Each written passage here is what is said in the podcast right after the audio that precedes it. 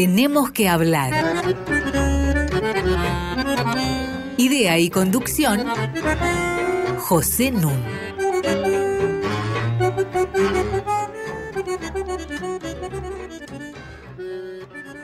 Muy buenas noches.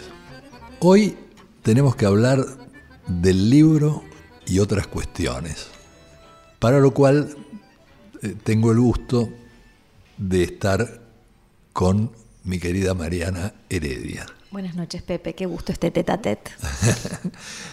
en verdad, nosotros estamos celebrando con un pequeño atraso el Día Internacional del Libro y de los Derechos de Autor, que fue proclamado en 1995 por la UNESCO y que hoy en día se festeja en más de 100 países. Ustedes se preguntarán por qué el Día Mundial del Libro se fijó en el día 23 de abril. Se fijó en ese día porque supuestamente fallecieron en ese mismo día del año 1616 tanto Cervantes como Shakespeare. Ahora, digo supuestamente porque hay una pequeña trampita. En realidad Cervantes falleció el 22 y lo enterraron el 23. En el caso de Shakespeare hay una pequeña mayor complicación, porque lo que pasa es que Shakespeare falleció el 23 de abril según el calendario juliano, que es el calendario que puso en práctica Julio César. Pero en 1589 se pasó al calendario gregoriano. En el calendario gregoriano Shakespeare falleció el 3 de mayo de 1616. Dichas estas minucias de pie de página, es absolutamente asombroso que estos dos genios hayan fallecido casi simultáneamente. De ahí lo del Día Mundial del Libro y de los derechos de autor. El libro, cerca de cuya importancia vamos a estar conversando, se conoce en la forma en que nosotros estamos habituados a verlo desde hace 1600 años.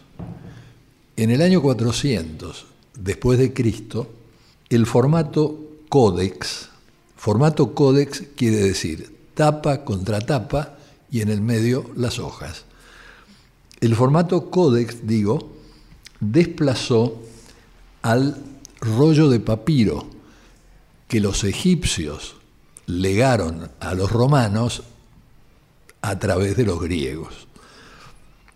La primera gran inflexión en la historia del libro va a ocurrir obviamente con el inicio de la era Gutenberg, es decir, con el invento de la imprenta de tipos móviles, que permitió un aumento considerable de la impresión de libros. A la vez, empezó a crecer la educación y sobre todo abarcó a las mujeres. Entonces, en los siglos XVII y XVIII hubo una gran expansión de los libros porque las mujeres se incorporaron a la lectura de libros. Además de que, como digo, la era Gutenberg facilitó su difusión. El segundo punto de inflexión, ustedes lo pueden imaginar, es la revolución industrial. Y acá lo que hay que marcar es que la máquina a vapor, permitiendo la producción de telas de algodón en gran cantidad, generó a la vez la producción de desechos de algodón, que permitieron abaratar muchísimo lo que era muy caro, que era la producción de papel. Y entonces, a comienzos del siglo XIX, se mecaniza la producción de papel, la encuadernación y la imprenta. Ahora, esto va de la mano de una expansión de la educación y también de un aumento de los transportes. La expansión formidable en el siglo XIX del ferrocarril como medio de transporte que podía trasladar libros, publicaciones, de un lugar a otro. Lo cual nos pone sobre la pista de algo que se ha definido bastante bien como, por analogía, un ecosistema. ¿Por qué digo por analogía? Porque en biología, desde los años 1935, se empezó a hablar de ecosistema para designar a una unidad compuesta por organismos interdependientes que habitan un espacio común. Bueno, entonces, cuando se habla de ecosistema del libro, en este caso, estamos hablando de la interrelación de todos estos procesos y otros a los que me vengo de referir. Es decir, la encuadernación, la producción de papel, la mecanización de la imprenta, pero a la vez la educación, el transporte. Esto forma un ecosistema que redunda en el progreso de la difusión del libro. En inglés hay una expresión muy gráfica que se traduce perfectamente al castellano, que es food for thought que quiere decir alimento para el pensamiento. Los libros suministran ciertamente este alimento, pero a la vez modelan el proceso de pensamiento, pero no solamente en el caso del lector, sino también en el caso de los autores. Es decir, en el siglo XIX, con la fenomenal expansión en la producción de libros, de revistas, de diarios, quienes escriben dejan de tener una idea clara de cuál va a ser su lector. Hasta ese momento se dirigían a una comunidad que conocían. Ahora se dirigen a un lector anónimo, no saben quién es. Entonces su lenguaje no puede dar por presupuestas una cantidad de cosas que antes efectivamente se daban por presupuestas. Se tiene que volver más explícito, se tiene que volver más claro, se tiene que volver más corto. Bueno, lo que estoy diciendo es que la producción de libros empieza a verse condicionada, afectada, redefinida por esta propia expansión del libro. A la vez, los lectores de los libros empiezan a ser muy influidos por estos en su manera de pensar, cosa que antes tampoco ocurría. De ahí, por ejemplo, la ilusión de Marx de que la teoría podía encarnarse en la práctica. ¿Por qué? Porque iba a llegar literalmente la literatura marxista a los trabajadores. Tanto es así que, como he señalado alguna vez, Marx autoriza la traducción al francés del Capital con la condición de que se publique en forma de folletín, que salga cada 15 días para que de esa manera todos los obreros de fábrica pudieran leerlo. Tercer punto de inflexión. Ocurre hace 50 años. 1969, invento de Internet. Yo les recomiendo mucho un documental que está disponible gratuitamente en Internet del gran director alemán Werner Herzog. Este documental se llama Lo and Behold en inglés. Y les explico por qué. Porque Lo and Behold es una expresión inglesa muy común que quiere decir, ¿quién lo iba a decir? O mire usted, ¿no? Es un llamado de, de atención admirativo. Sucedió que cuando se inventa Internet, empiezan a hacer pruebas. La primera prueba que hacen es comunicarse con una estación que estaba a unos 500 kilómetros de distancia. Entonces mandan la primera letra, que es una L, porque lo que querían mandar es la palabra low, que quiere decir baja, para después poner señal con signo de interrogación. Escriben la L y del otro lado le contestan que llegó. Escriben la O y le contestan que llegó. Y cuando van a escribir la W, del otro lado se quedan sin comunicación. Entonces estos se miran y dicen lo, lo and behold.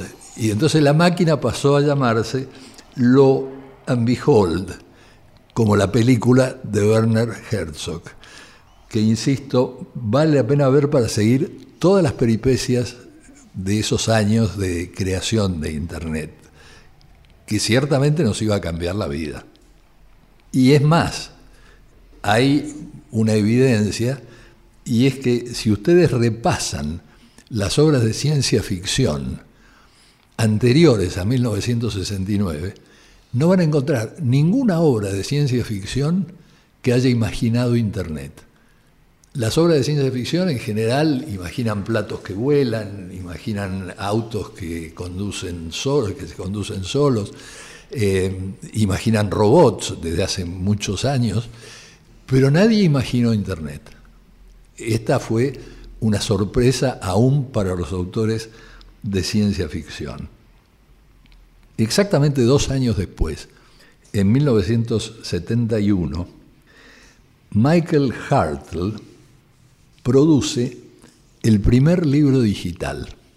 Y aquí ocurre una cosa curiosa, porque el primer libro digital se inscribe en lo que se llamó el proyecto Gutenberg, que se proponía difundir los autores clásicos a través de Internet.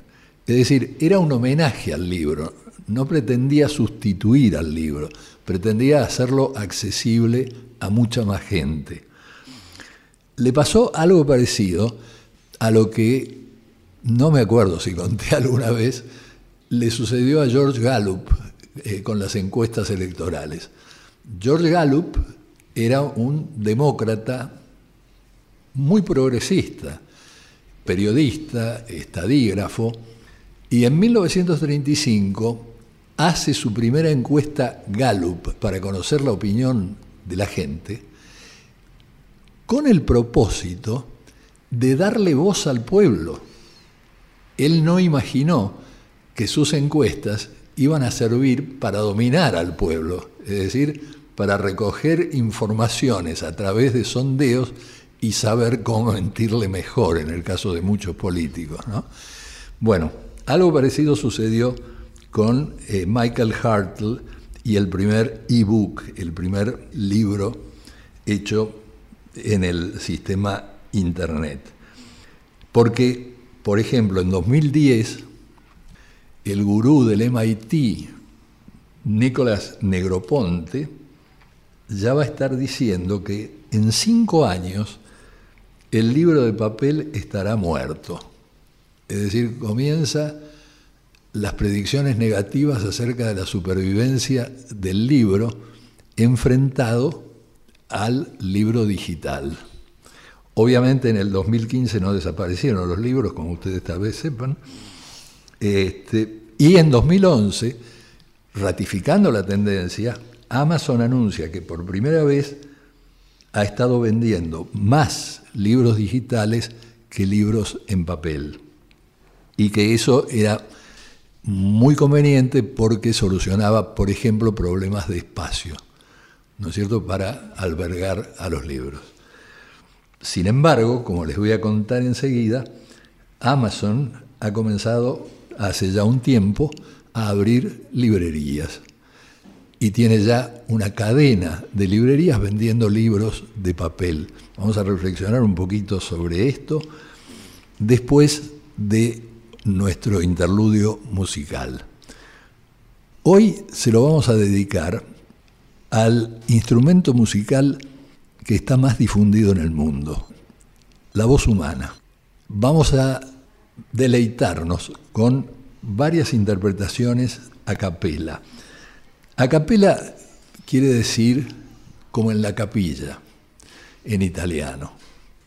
Y se basa el origen del término este a capella en una idea errada, la idea de que durante el Renacimiento en las capillas católicas únicamente había coros, únicamente se oían voces.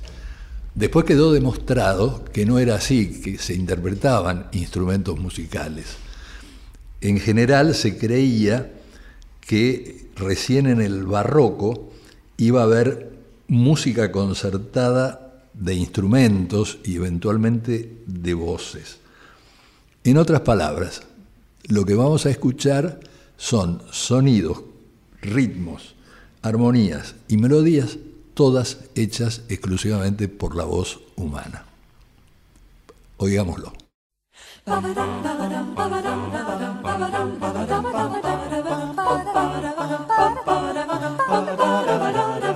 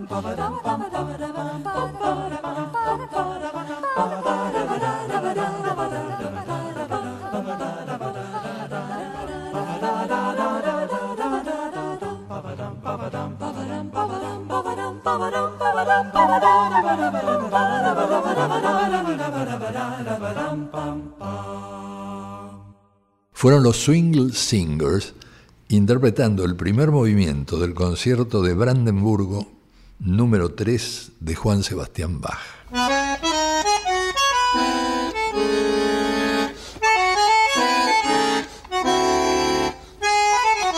Seguimos con José Nun. Tengo a mi lado a Mariana Heredia y vamos a seguir conversando sobre los libros. Vos tenías una pregunta, creo. Comentabas, Pepe, este tercer momento de la historia del libro con la emergencia de Internet. Es cierto que hay bibliotecas llenas de libros, pero uno puede preguntarse cuánto estos nuevos formatos desmaterializados van a atentar contra la nueva publicación de libros en formato códex, estas dos tapas con hojas en el medio que conocemos hoy como sinónimo de libro. Claro. Bueno, en primer lugar lo que me gustaría señalar es que no es una historia nueva. Cuando se inventa la radio, empieza a aparecer la discusión de que con esto van a desaparecer los diarios. Cuando surge la televisión, se pensó que iba a desaparecer el cine. Ahora, es cierto que ni los diarios desaparecieron ni el cine desapareció. También es cierto que tuvieron que redefinirse. Es decir, que un diario hoy no es como era un diario hace 80 años o 70 años. Es decir, cada vez más un diario está condicionado hoy en día precisamente por Internet, porque se tiene una información al instante y el diario sale al día siguiente. Entonces, el diario hoy en día ha adquirido contenidos y formatos más propios de lo que eran hace 20 o 30 años las revistas. ¿No es cierto? Hace una miscelánea porque sabe que no puede apostar a la noticia de último momento. La noticia de último momento está en otra parte. Esto tiene incidencia, pero en muchos frentes. Por ejemplo, en el frente financiero, digamos, la velocidad con que se conocen las cotizaciones, el hecho de que el mercado de Japón tenga una diferencia de 12 horas con el mercado del mundo occidental, permite que unos conozcan más rápido que otros datos de cotizaciones que les son fundamentales. Quiero decir, los cambios son indudables. Hay unos eh, cambios a los que me gustaría referirme muy, muy brevemente. La difusión de Internet, y después vuelvo a lo del libro electrónico, la difusión de Internet lo que ha favorecido, sobre todo, es el hábito de adquirir información de manera breve y rápida. Y esto conspira contra la necesidad de mantener una línea de pensamiento y análisis más profundo. Bueno, este es un condicionamiento de los hábitos de lectura que se está desprendiendo de la generalización de la computadora. Uno puede argumentar, como argumentaba Schumpeter, para el capitalismo competitivo, que en realidad es un proceso de destrucción creadora. ¿No es cierto? Schumpeter decía, está bien, eh, el hecho de que haya concentración, de que surjan cada vez empresas que fagocitan a las empresas más chicas, bueno, es un proceso de destrucción creadora, ¿por qué? Porque genera más riqueza, porque a la vez esta riqueza va a permitir más empleos. Bueno, no importa si ha tenido razón o no, que yo creo que ha tenido muy parcialmente, pero la idea de que esta es una destrucción realmente generadora de nuevas instancias modernizantes, digamos. No creo que ocurra lo mismo, por ejemplo, con el hecho de que eh, un muchacho o una muchacha pueda terminar la licenciatura prácticamente sin tocar libros, porque todo el tiempo está moviéndose con fotocopias. Es decir, uno terminaba antes su bachillerato o su licenciatura teniendo una pequeña biblioteca. Ahora, volviendo al tema del el desplazamiento o no del libro en papel, todo indica que no, todo indica que no es así. Eh, que cambia ciertamente lo que antes eh, llamé ecosistema, y enseguida vamos a conversar viendo cómo cambia. Alguien hacía la ironía de que las maravillas electrónicas vienen con prospectos impresos, con las instrucciones, pero los libros no vienen con prospectos electrónicos para guiar la lectura. Un libro se puede hojear se puede leer al ritmo que uno quiera, se puede marcar muy cómodamente, ¿no es cierto? Es decir, hay, muchas cosas directas, materiales, que apoyan al, al libro. Pero el ecosistema está variando ferozmente, no solo por Internet, sino porque hemos ingresado en Occidente a la era del capitalismo financiero. Entonces la lógica industrial es desplazada por una lógica financiera. Esta lógica financiera lleva a la concentración económica en todos los niveles. En el nivel del libro se manifiesta muy, muy fuertemente, porque hay una enorme concentración de las editoriales y a la vez hay una enorme concentración de las librerías. Eh, en el caso de las editoriales, por ejemplo, para referirnos al mundo de habla hispana, tenemos dos grandes editoriales hoy en día que han absorbido a las editoriales más chicas. Una se llama Random Penguin House y la otra se llama Planeta. Eh, son grandes monopolios, dentro de los cuales se encuentran editoriales como Sudamericana, que ha publicado recientemente un libro muy comentado. A la vez, las librerías han sido también absorbidas por cadenas. En Estados Unidos se generaron dos cadenas enormes. Una se llama Borders, que curiosamente quebró hace un par de años y cerró sus 600 locales. Y la otra es Barnes Noble. Ahora, esto hace que tanto las editoriales como las librerías estén a la búsqueda permanente de bestsellers. Se necesitan libros que circulen muy rápido y que permitan una venta muy masiva. El libro no puede permanecer más de 30 días en los estantes. De hecho, los destruyen cuando pasó una cierta cantidad de tiempo. Exactamente, es más barato volverlos a imprimir si el libro se vuelve a poner de moda que tenerlos en stock en un depósito. Esto es un cambio muy, muy importante en el ecosistema del libro. Por otra parte, Amazon, con los libros electrónicos, varió fundamentalmente la relación entre la editorial, el autor, la librería, porque la relación es directa entre Amazon y el autor. ¿No es cierto? Y ahí viene el problema. Ustedes habrán notado que cuando dije 1995 UNESCO, Día Internacional del Libro y de los Derechos de Autor, porque ahí surge el serio problema del copyright, el serio problema de respetar o no este, los derechos de autor. Esta necesidad de bestsellers, por ejemplo, ha estimulado mucho algo que vos conocés muy bien y sobre lo que después te voy a pedir que comentes, que son los libros de autoayuda. Es decir, fíjense las consecuencias, el encadenamiento, que haya abundancia de libros de autoayuda a disposición muy económica de un público muy amplio y el efecto que esto tiene sobre este público. Es decir, estamos hablando de elementos, de factores que tienen una repercusión muy grande sobre nuestra vida, sobre nuestra manera de pensar, sobre nuestro sentido común, sobre nuestros objetivos. Gente que se cree lo que dice un libro de autoayuda y que opera en consecuencia, ¿no es cierto?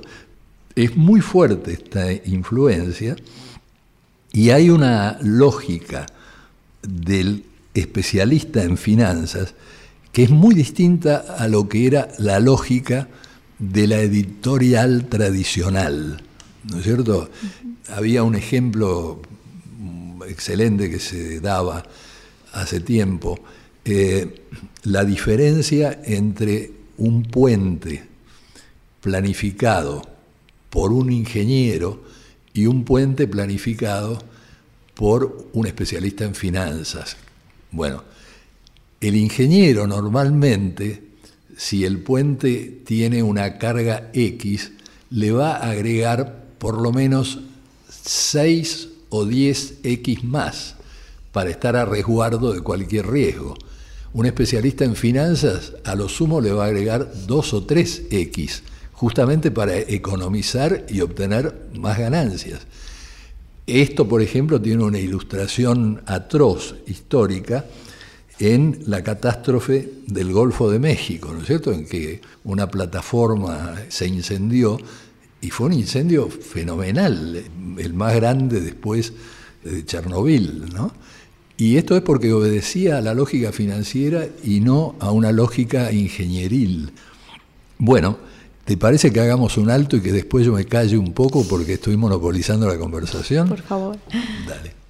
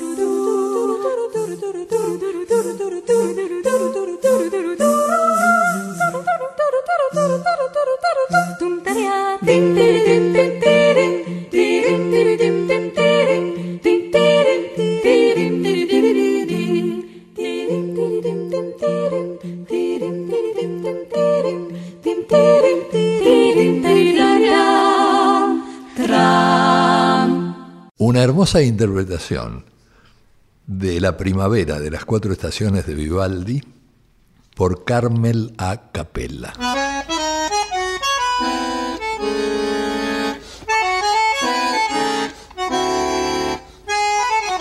Seguimos con José Nun. Tenemos que hablar arroba radionacional.gov.ar para que ustedes tomen contacto con nosotros. Este es nuestro programa número 88 y todos nuestros programas están a disposición de ustedes en radionacional.com.ar barra podcasts. Estoy con Mariana Heredia hablando de los libros y de las características de su evolución. Pepe, tuvimos un programa sobre los zapatos, otro sobre los elefantes, otro sobre las historietas. Uno podría decir que estamos agregando un objeto más a los temas que trata Tenemos que hablar. ¿Por qué los libros tienen singularidad? ¿Por qué nos fascinan tanto? Bueno, el libro no es un producto como otros. Y el libro no es un producto como otros por una serie de razones. Tal vez una muy ostensible sea que en 1981 se aprobó en Francia la ley Lang. Jacques Lang era el ministro de Cultura de Francia. Y entonces pasó una ley estableciendo una regulación que con otros productos no vas a encontrar. Todos los libros que se venden en Francia se tienen que vender al mismo precio. Bueno, Argentina copió esta ley en el año 2001. Y esto es muy importante porque se trata de que haya un acceso igualitario, que no se considere una mercancía como, como cualquier otra. Es un producto que, como lo prueba el dictado de esta ley, necesita muchísimo de la intervención del Estado. No es un producto que pueda quedar librado a los avatares del mercado. Y hay una evidencia muy importante. Entre 1930 y 1950, Argentina fue el primer exportador mundial de libros en castellano. Hoy, Argentina ocupa el cuarto lugar. El primer exportador mundial es España a una gran distancia. después viene México, después viene Colombia y después venimos nosotros. ¿Y esto a qué obedece? Esto obedece, en primer lugar, a que el papel es muy caro acá, pero al mismo tiempo a que se lo ha dejado al libro en manos del mercado. Es decir, el gobierno ha retirado toda intervención como si fuera un producto como cualquier otro. Las consecuencias están a la vista, ¿no? Un proceso feroz de concentración, como yo señalé antes. Hay una encuesta que hizo el gobierno de la Ciudad de Buenos Aires en 2014, analizando los 30 títulos más vendidos. De esos 30 títulos más vendidos, 13 los produjo Planeta, 12 los produjo Penguin. Vale decir que sobre 30 libros, 25 fueron producidos por estas grandes empresas. Los otros 5 han sido producidos por lo que se llaman editoriales independientes, que no buscan el bestseller, sino que buscan tener un catálogo de gran categoría en general. A veces lo logran, a veces no lo logran, pero ciertamente son un aliento para el futuro del libro de papel. Hay algo de esas editoriales independientes que tiene una relación mucho más artesanal con el libro. Tal vez nuestros oyentes pensarán que un libro es simplemente el costo de la impresión o de las tapas, cuando en realidad el gran trabajo de elaboración de un libro no reposa solo en el autor, sino también en los editores, que cuidan el lenguaje, la accesibilidad de los contenidos, la, gráfica. la gráfica, el título, la distribución. Entonces hay un tratamiento cuidadoso del libro que esas editoriales independientes y que los convierten en un objeto de cultura llamado a perdurar. Claro. Ahora, vos has leído por obligación unos cuantos libros de autoayuda. ¿Nos contás un poco? Claro, cuando uno piensa en el libro, como pensamos en general, Pepe y yo, pensamos que es un objeto de civilización, un canal de cultura, pero lo cierto es que también es un objeto de entretenimiento, ¿no? Lógico. Lo es a través de la literatura, pero lo es a través de un conjunto de géneros, tal vez menores, pero que han tenido un éxito notable en los últimos años. ¿no? Eh, uno podría mencionar, por ejemplo, el libro de Kiyosaki, Padre Pobre, Padre Rico, que vendió 28 millones de copias en el mundo, que estuvo en el primer lugar de ventas durante semanas en la Argentina. Sí, ¿y qué dice ese libro? Bueno, dice que quienes trabajan son unas ratas, que la escuela lava cerebros, que lo importante es poder abstraerse de ese mundo de esclavos del sueldo para poder ganar dinero especulando. Vale decir, sin trabajar. Exacto, es un libro de autoayuda financiera, como hay otros para fitness, para hacerse más delgado, para conseguir novio. Pero contanos un poquito cómo se puede vivir sin trabajar. Bueno, el libro apareció como un soporte a un, a un juego llamado Cash Flow, que invita a un conjunto de gente a aprender la contabilidad que supone ganar dinero con dinero. La cuestión, dice Kiyosaki, no es eh, trabajar para eh, ganar dinero, sino que el dinero trabaje para nosotros. Y entonces el desafío de ese juego, y es lo que transmite el libro, es que el objetivo en la vida tiene que ser ganar libertad, ganar autonomía. Y para eso hay que dejar de trabajar y tomar riesgos aún tomar riesgos que pueden ser eh, tener efectos muy perniciosos para quienes tienen muy bajo capital. Claro, como un ludópata.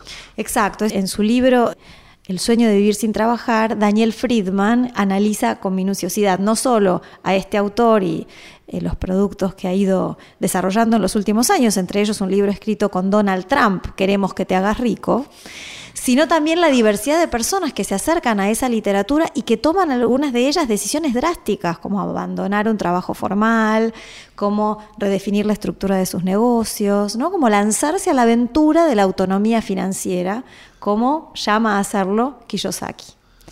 Notable. Entonces son ese tipo de libros los que en los últimos años han creado un nuevo ecosistema de entretenimientos, donde le enseñan a la gente qué debería desear y cómo esforzarse para lograrlo. La otra literatura que también ha tenido muchísimo éxito dentro de la no ficción, ¿verdad? O sea, más allá de la literatura eh, y de las novelas, son las investigaciones periodísticas, ¿no? En un país como la Argentina, además que sufre crisis periódicas, también se ha desarrollado todo un género escrito por ensayistas, periodistas que tratan de explicarnos cuál es la gran frustración nacional y, muchas veces terminan alimentando el resentimiento, la angustia, eh, esta inculpación de quienes no necesariamente son responsables de lo que nos está ocurriendo. La cuestión es que el título venda. La cuestión es que el título venda, divierta y pase. ¿no? Claro. Ahora, la necesidad de intervención del Estado en el campo del libro ha llevado a que se reclame la existencia, así como existe un Instituto Nacional del Cine o un Instituto Nacional del Teatro, que haya un Instituto Nacional del Libro, que no existe. En abril de este año se presentó en la Cámara de Diputados un proyecto que va camino de ser aprobado, creando el Instituto Nacional del Libro, precisamente para asegurar esta participación del Estado en el tema. Porque hasta ahora lo que hemos visto es que se ha desarmado prácticamente la CONAVIP, es decir, la Comisión Nacional de Bibliotecas Populares, un programa creado por mí en la Secretaría de Cultura de la Nación, que es el programa Libros y Casas, ya no existe más, lo han desmontado, ¿no es cierto? Y no se entiende, yo no lo entiendo muy bien, sobre todo porque el actual secretario de Cultura, que ha hecho poco y nada en esta materia, es un editor, ¿no? Lo que pasa es que no necesariamente un editor de los libros que se leen en las escuelas, ¿no? en las bibliotecas populares y en esos otros ecosistemas de lectura que hoy están en crisis. Y la experiencia que vos tenés con tus alumnos y las fotocopias. Bueno, es que el, libro no está amenazado solo hace estos pocos años por Internet y el formato digital. Hace años en la Argentina que las fotocopias han reemplazado al libro en la experiencia de los estudiantes primarios, secundarios y universitarios. Se puede tener una escolarización superior sin bibliotecas en una casa. ¿no? Claro. Y uno podría decir, bueno, eso abarata eh, la experiencia escolar, pero al mismo tiempo la hace muy fragmentada, muy em, eh, rápida, ¿no es cierto? Muy transitoria, porque las fotocopias están llamadas a, desaparecer, a tirarse, a desorganizarse, ¿no es cierto? A diferencia de una biblioteca donde uno puede volver sobre esos libros que leyó en la adolescencia, ver las marcas que hizo, seguir pensando con ellos. Bueno, eso es una especie muy rara en la Argentina. Las universidades no han alentado el consumo y la lectura de libros. Lo que coloca después a los egresados en una gran desventaja, porque los buenos eh, científicos en realidad se remiten a libros, se remiten a artículos de revistas académicas, no se remiten a apuntes eh, fotocopiados. Y muchísimas veces bueno, yo lo he vivido como lo han vivido todos. Me felicita a un alumno por algo que yo no escribí, porque no registran el nombre del autor. El nombre del autor es algo muy fugaz. En un libro no es fugaz, pero en, lo que han recibido tienen una idea de que a lo mejor leyeron algo tuyo, pero no saben, no, no, no lo Desaparecen las notas al pie, desaparecen muchas veces las referencias bibliográficas. Uno lee un capítulo de un libro que no sabe cuál es. Claro. ¿no? En una calidad eh, tortuosa. Claro. Bueno, vamos a escuchar a un intérprete absolutamente excepcional que se llama Sam Robson.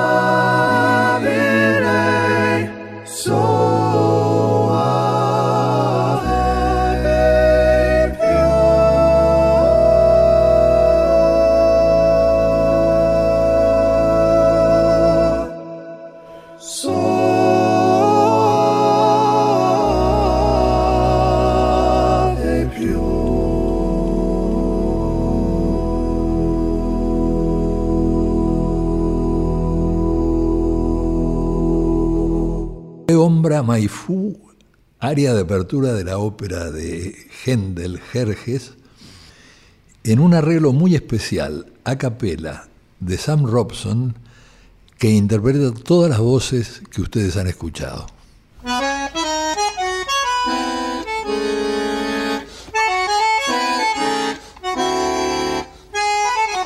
Seguimos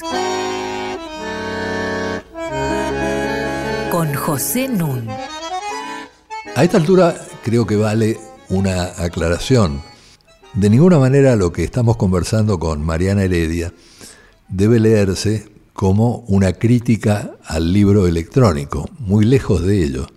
El libro electrónico no solamente es compatible con el libro en papel, sino que el libro electrónico en verdad no logra desplazarlo. Las estadísticas indican que en Estados Unidos, y son estadísticas dadas por Amazon, que en Estados Unidos los libros electrónicos en términos de venta representan aproximadamente un 6%. En nuestro país probablemente sea un poco mayor el porcentaje, pero de todas maneras la mayoría de los libros todavía se venden en papel. Es que hay algo de la experiencia de marcar los libros, ¿no es cierto? Sostenerlos, el ruido de las páginas. Tal cual, que resulta muy grato para los lectores. Claro.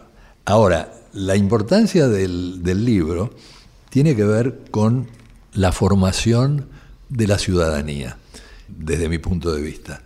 Se imaginó en su momento, ¿no es cierto?, que eh, con la ley electoral, esto lo pensaba Roque Sáenz Peña cuando la pergeñó, se le iba a dar un papel muy central a los partidos políticos. El papel que tienen, por ejemplo, en Europa continental. ¿no? Y acá nunca tuvieron, de hecho, ese papel, por más que tuvieron extensísimas implantaciones territoriales, porque siempre primó la figura del líder. Y entonces las disputas son disputas muy personalistas. Y un líder es alguien que, como decía Perón, no se hace, nace, ¿no? Crea uno o no en este apotegma, lo cierto es que no es fácil construir un liderazgo. Hay libros de autoayuda para volverse líder, Pepe. Claro, claro. Eh, lo que uno se pregunta es por qué el autor no se ha convertido en un líder. Pero en el caso de los libros a que me estoy refiriendo, es fundamental discutir temas en profundidad. Eso es posible utilizando Internet. Quiero decir, hay una lectura positiva a la que yo tiendo a adherir y es que Google o Wikipedia nos libera del esfuerzo de buscar referencias o definiciones que están ahí a nuestro alcance, pero nos libera para avanzar hacia otros niveles, es decir, para colaborar con nosotros para que pensemos más a fondo problemas como los que nos afectan. En este momento, en nuestro país, estamos enfrentando, yo creo, un problema grave. El problema grave es un periodismo que maneja la información en el día a día. Digamos, las noticias se repiten interminablemente por todos los canales, por todas las radios, la misma noticia. Y análisis de la noticia en muy contados casos, aportar antecedentes, ilustrar sobre aquello de lo que se está hablando, casi no existe. Y esto está redefiniendo también el papel del intelectual público que de mediador entre el conocimiento científico y la ciudadanía se transforma, de hecho, más bien en un periodista, porque de esta manera sabe que va a estar hablando un lenguaje que todos entiendan, precisamente porque están diciendo todos casi lo mismo, y entonces va a ser convocado por los medios para participar. Yo creo que ese temor de anacronismo lo tenemos hoy todos los hombres y mujeres de ideas. Tememos que tomar el tiempo de leer, de chequear fuentes, de formarnos una opinión fundada, es algo que quedó en el pasado y que estamos entregados a la coyuntura, a la rapidez, a los pocos caracteres que nos permiten Twitter. Me parece que algo que podemos transmitirle a los oyentes es que las coyunturas pasan, pero los grandes temas quedan. Ahora, yo creo que para salir del desinterés por la política que es producto de todo esto, es decir, no podemos culpar a los ciudadanos que tienen poco interés por la política. En muchísimos casos, porque están ocupados 12 horas del día en tratar de sobrevivir. Y en muchísimos otros casos, porque se han hartado. Entonces eh, prefieren entretenerse antes que plantearse estos problemas para los que no ven solución, porque no les aportan elementos para entender esa solución. Y yo creo que la salida no es hacer estos acuerdos de conveniencia a que invita, por ejemplo, el gobierno en, pleno periodo electoral y que no lo hizo nunca antes, ¿no? Porque esos serían acuerdos eh, sobre que la pobreza está mal, ¿no es cierto?, sobre que tenemos que industrializarnos, sobre que tenemos que ser buenos, eh, sino centrarse con fuerza en casos. Y esto se ha revelado muy productivo en términos de convocar a la participación ciudadana el año pasado, con las reivindicaciones de la igualdad de género, con la reivindicación por la legalización del aborto, a mí me sorprendía, y en un programa anterior lo mencionamos cuando nos visitó el director de la revista católica Criterio, cómo la Iglesia había y sigue condenando ferozmente la legalización del aborto. Pero ferozmente quiere decir los obispos de Córdoba declarando que si hay legalización del aborto, esto se convierte en una dictadura. El Papa diciendo que es propio de nazis eh, querer asesinar criaturas, ¿no es cierto?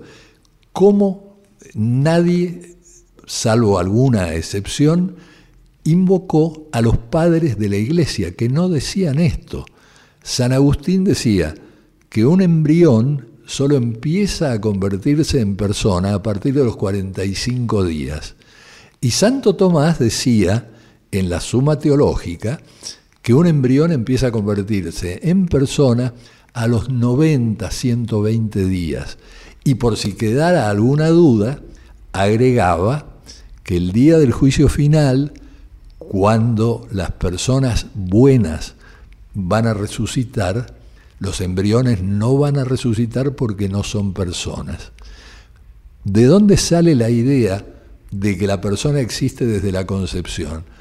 Año 1869 lo proclama Pío IX, un papa muy conservador, y de ahí surge esta concepción. Pero, si uno quiere sacar una conclusión rápida, que San Agustín o Santo Tomás digan una cosa, que Pío IX diga otra, lo que invita es a darse cuenta de que es un tema opinable y en todo caso que la solución tiene que venir del lado de la ciencia.